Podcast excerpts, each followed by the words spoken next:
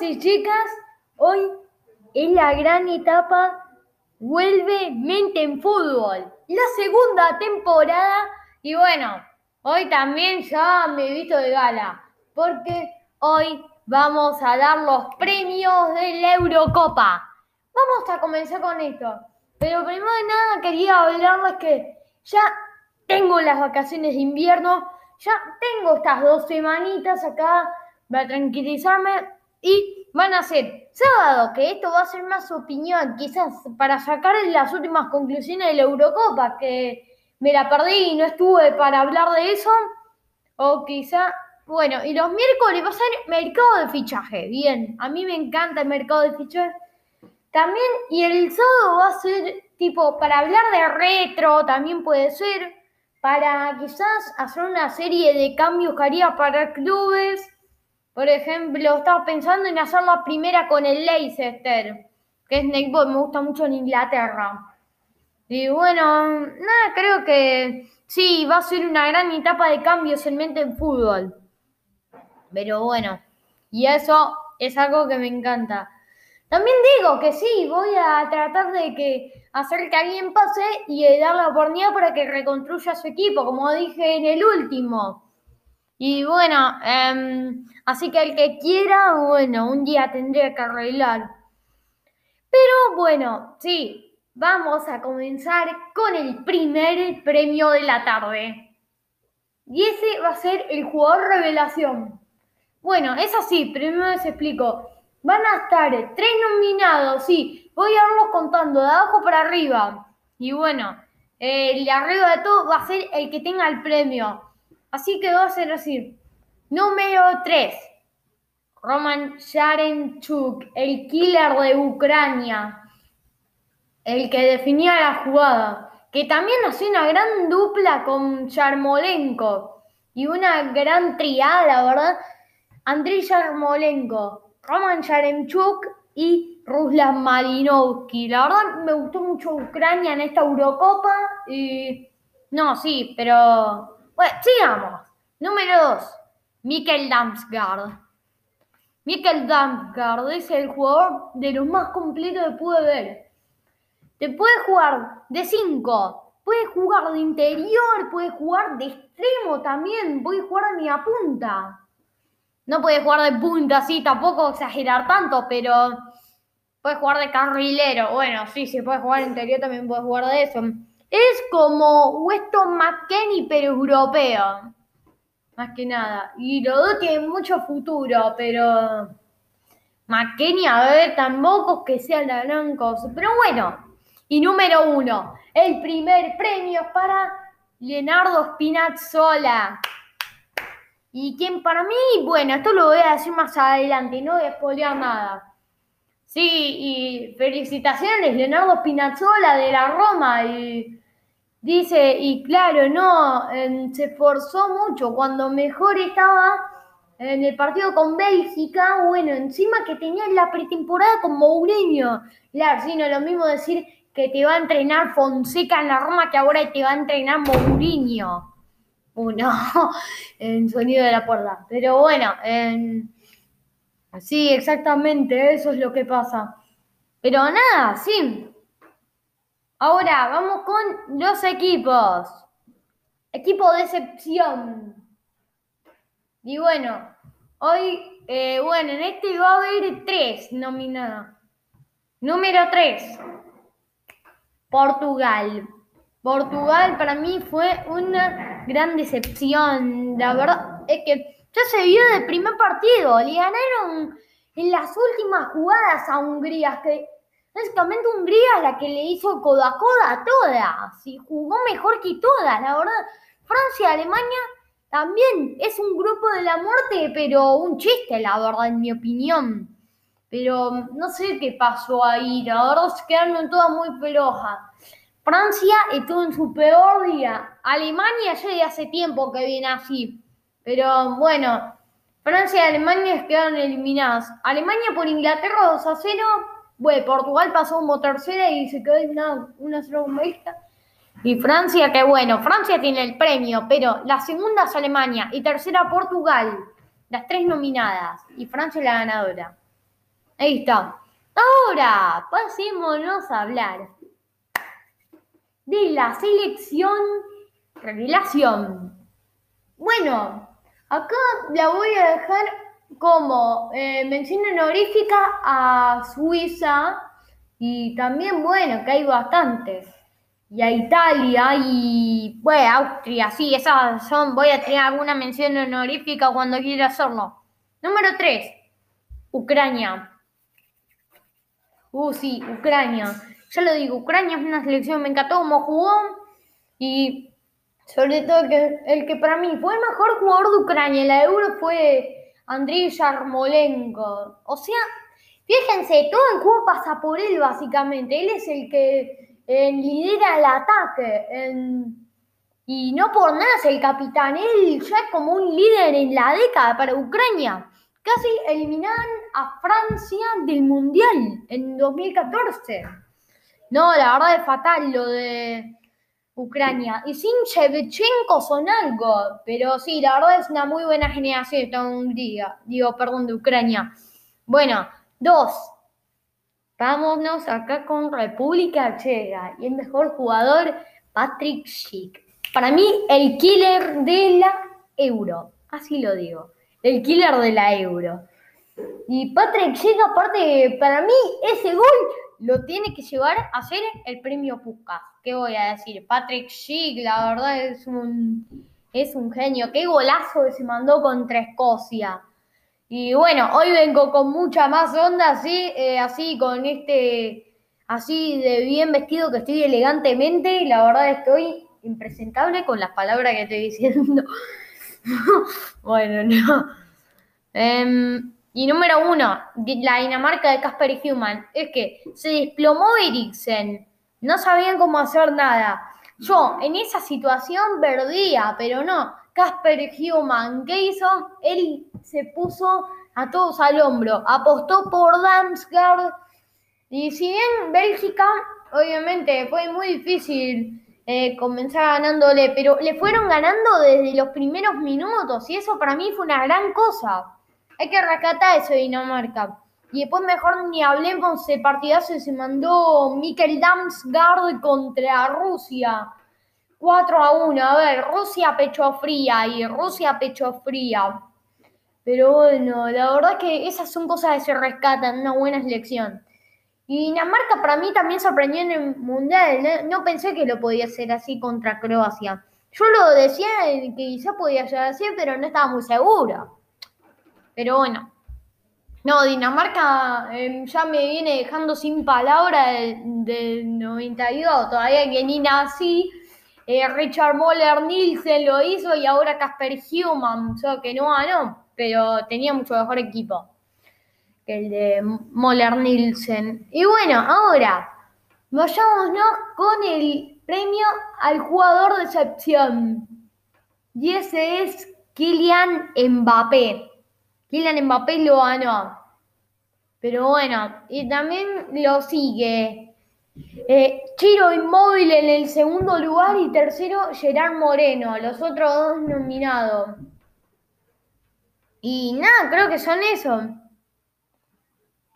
Y bueno, ahora, la verdad que de momento serían los premios y estoy bastante bien. A mejor arquero, vamos a verlo ahora. Número 3. Bueno, ahí está mío peleado. Está un poco con todo, la verdad. Y no sé a quién poner. Y la verdad que para mí, eh, Courtois lo pondría tercero, porque todos sus buenos partidos, Courtois. Número 2. Acá sí lo tengo claro. Jan Sommer se mandó un excelente. En una excelente Eurocopa. Hay que rescatar cosas como las que hizo Sommer. Y número uno, el MVP, el Gillo Donnarumma. El Gillo Donnarumma, la verdad, se mandó una Eurocopa bestial. Bueno, no toda, pero sí se mandó tapadas muy buenas. ¿eh? Se destacó mucho por eso. Y más que nada, también en la tanda de finales, el que no la vio, eh, la contra España y contra Inglaterra. Voy a decir, contra Inglaterra también fue mucho porque en el último penal de Bukayo Saka, eh, le dijo Quiricocho. Quiricocho, esa palabra, bueno, si no la saben, a ver, em, Bilardo, ¿no? Eh, el doctor Bilardo era un hombre que siempre creyó mucho la mala suerte. Bueno, cuando dirigía en estudiante, tenía un hincha llamado Quiricocho y que siempre que los veía en partidos salía mal el resultado. Pero él, a ver, eso era mentira, no había mala suerte, pero él creía eso, entonces los enviaba a, la parte del equipo rival para que pierdan ellos y le pase la maldición a ellos. Entonces, bueno, resulta que Bucayo Saca lo falló, parece que la verdad, la maldición es cierto. Y justamente que yo me enteré un martes 13. Qué feo, la verdad, es enterarse de eso un martes 13. Me quiero pegar. Nada, mentira. Eh, pero bueno, que me da mucha gracia a eso. La verdad son datos impresionantes. Y no, ahora, sorprendentemente me quedan dos premios. Comencemos con el MVP. A ver, acá tengo y tengo candidatos, la verdad. Pero son estos. Número 3. Patrick Schick. Número 2. Acá la verdad que, bueno, yo creo que en Harry Kane, la verdad para mí se mandó una gran Eurocopa y creo que la verdad se lo merece. Porque fíjense que cuando ataca todo el mundo va a seguirlo. Él se carga a todos en el ataque, básicamente. Y eso lo demostró en el primer gol contra Italia. Son cosas notables que pueden ver de un jugador como Harry Kane, un killer. Y probablemente un, del mejor de, el mejor de actualmente. Bueno, quizás Robert Lewandowski también esté, o Haaland, o Lukaku, pero son cosas que se rescatan de jugadores como él. Y número uno, Jorginho. Jorge Luis Freilo Filio. Ahí. Sí, por el tercer apellido. No, perdón. Por el, apellido primero, en Freilo ya se notar que él tenía familia italiana. Y es más, la madre era jugadora profesional. Y bueno, Jorginho en un momento, cuando se fue a probar a Italia, a Verona, en un momento se quiso volver a Brasil y no jugar más. Y eh, la madre eh, le dijo que no volvía a estar con ella si renunciaba al fútbol. Dijo, y Jorginho siguió así. Y bueno, en mi opinión es el MVP, probablemente candidato al balón de oro. A ver. pero el tema es que eso es mucho marketing. Y Jorginho sé que tiene menos marketing tiene. Así que, no sé, saben que, bueno, yo la verdad estoy muy en contra del marketing. A mí no me gusta el marketing. Por ejemplo, Pirlo, cuando mereció un balón de oro, no se lo ganó. No, que, o sea, entienden, es el marketing. Lo mismo pasa con Xavi, con Iniesta. Por eso creo que Jorginho no lo va a ganar el balón de oro, pero em, bueno, creo que la verdad es un gran jugador y ¿por qué no hacerlo? A pesar de que esto lo miran por los títulos colectivos también, es que es probable. Pero bueno, no. Y sí, pero la verdad es que le decía que era Spinazzola, pero el tema es que Spinazzola se lesionó. Y si me dicen, ¿por qué Jorginho? Mírense el partido con Bélgica y ya tienen toda la respuesta. Jorginho contra Bélgica se mandó un partidazo también con Turquía, con Suiza. Em, digo, yo antes decía, ¿por qué lo pone a Jorginho? El jugador es mejor que él. eso también lo pensé. Me di cuenta cuando, de lo jugadorazo que era él en un partido de Chelsea contra Real Madrid en la ida de ese partido. Nunca supe que ese jugador me pareció un gran mediocampista, siempre. Pero tampoco era la gran cosa. Y bueno, después me di cuenta cómo hacía dupla con Canté. Impresionante. Tienen, digo, tienen que verse también el partido más nada contra Bélgica. Jorginho contra Bélgica. Y bueno, no. Y también tiene que mirarse el partido de Jeremy Doku contra Italia, que la verdad se mandó un partidazo. Mírenlo, Jeremy Doku con Italia, que. Por favor.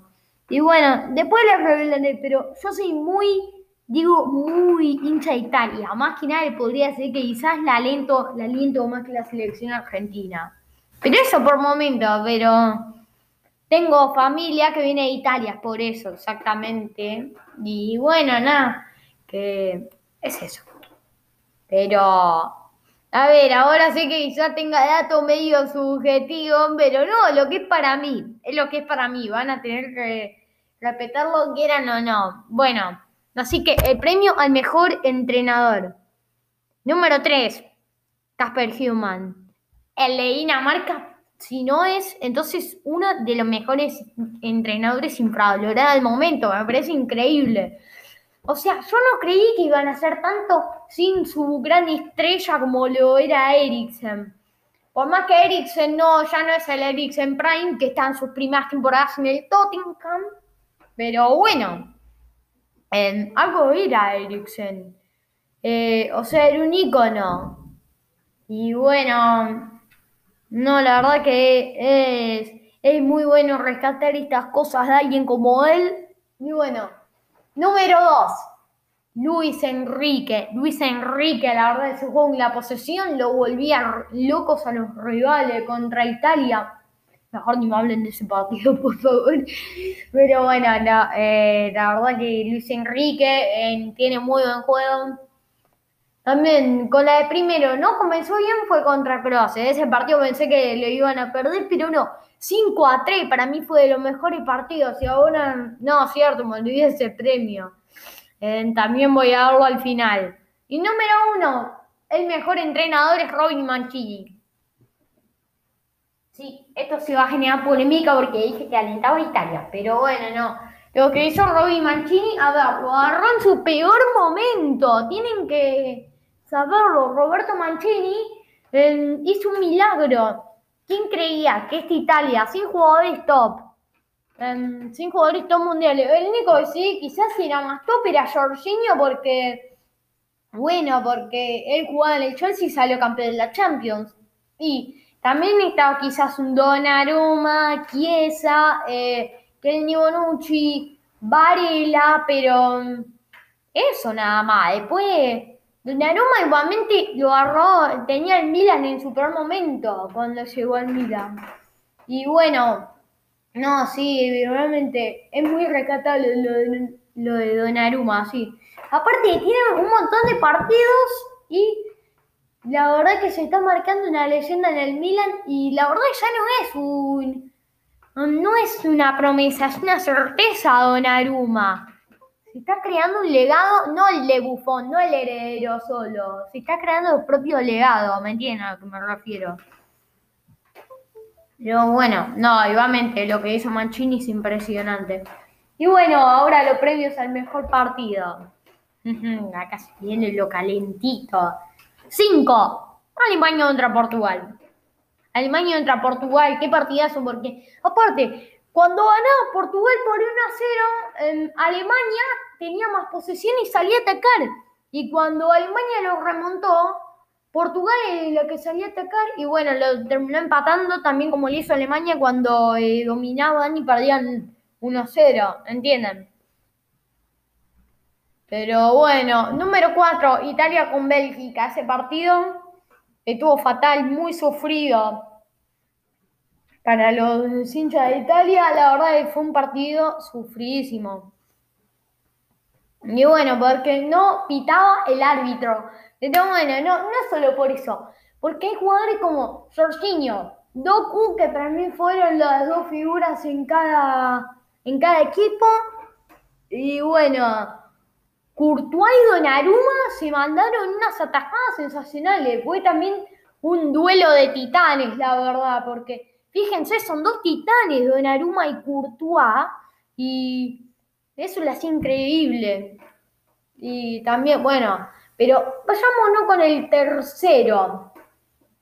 El tercero, a ver, está España con Croacia, ya lo digo, que España comenzó mal, empezó perdiendo en cero con un pésimo error de Unai Simón, impresionante, pero después logró, o sea, adaptarse España al entorno, digo, a mí me gusta decirle, y empezó a jugar a su juego, volviendo loca Croacia, pero Croacia con un toque increíble para subir de 3 a 1 en el final de 3 a 3. Y después, bueno, ahí fue cuando se le fue todo para abajo a Croacia, perdieron 5 a 3, pero son cosas rescatables, la verdad, de Croacia, el buen rendimiento que hizo. Número 2, Francia contra Suiza. La verdad, esta vez puse 5 porque, no sé, tuve ganas de poner 5 esta vez son Francia contra Suiza. La verdad que ese partido se sacaron toda la gana de matarse. 3 a 3. Iba ganando Francia 3 a 1. Digo yo, ¡ah, Suiza! Porque la verdad me gusta más lentar a las selecciones de menor nivel. Y más que nada que yo en un modo carrera a Suiza en la Euro la saqué campeona contra Bélgica. Entonces me maté, la verdad, y Suiza pasó por penales. Qué pena que con España no lo pudo hacer. Y bueno, y ahora, eh, ahora España va a estar en el, como protagonista contra Italia. Es un partido que España, digo, muchos españoles decían que era España que mejor jugaba después de Italia y, no mucha gente creía eso. Y bueno, y después hoy terminaron dominando ese partido. Bueno, en ese partido dije, hoy pero bueno, no, la verdad que es increíble lo que se hizo. Fue una exhibición de fútbol que encima Italia fue la que despertó ahí las ganas de ir viendo ese partido con ese golazo de pieza. Y bueno, y después Morata.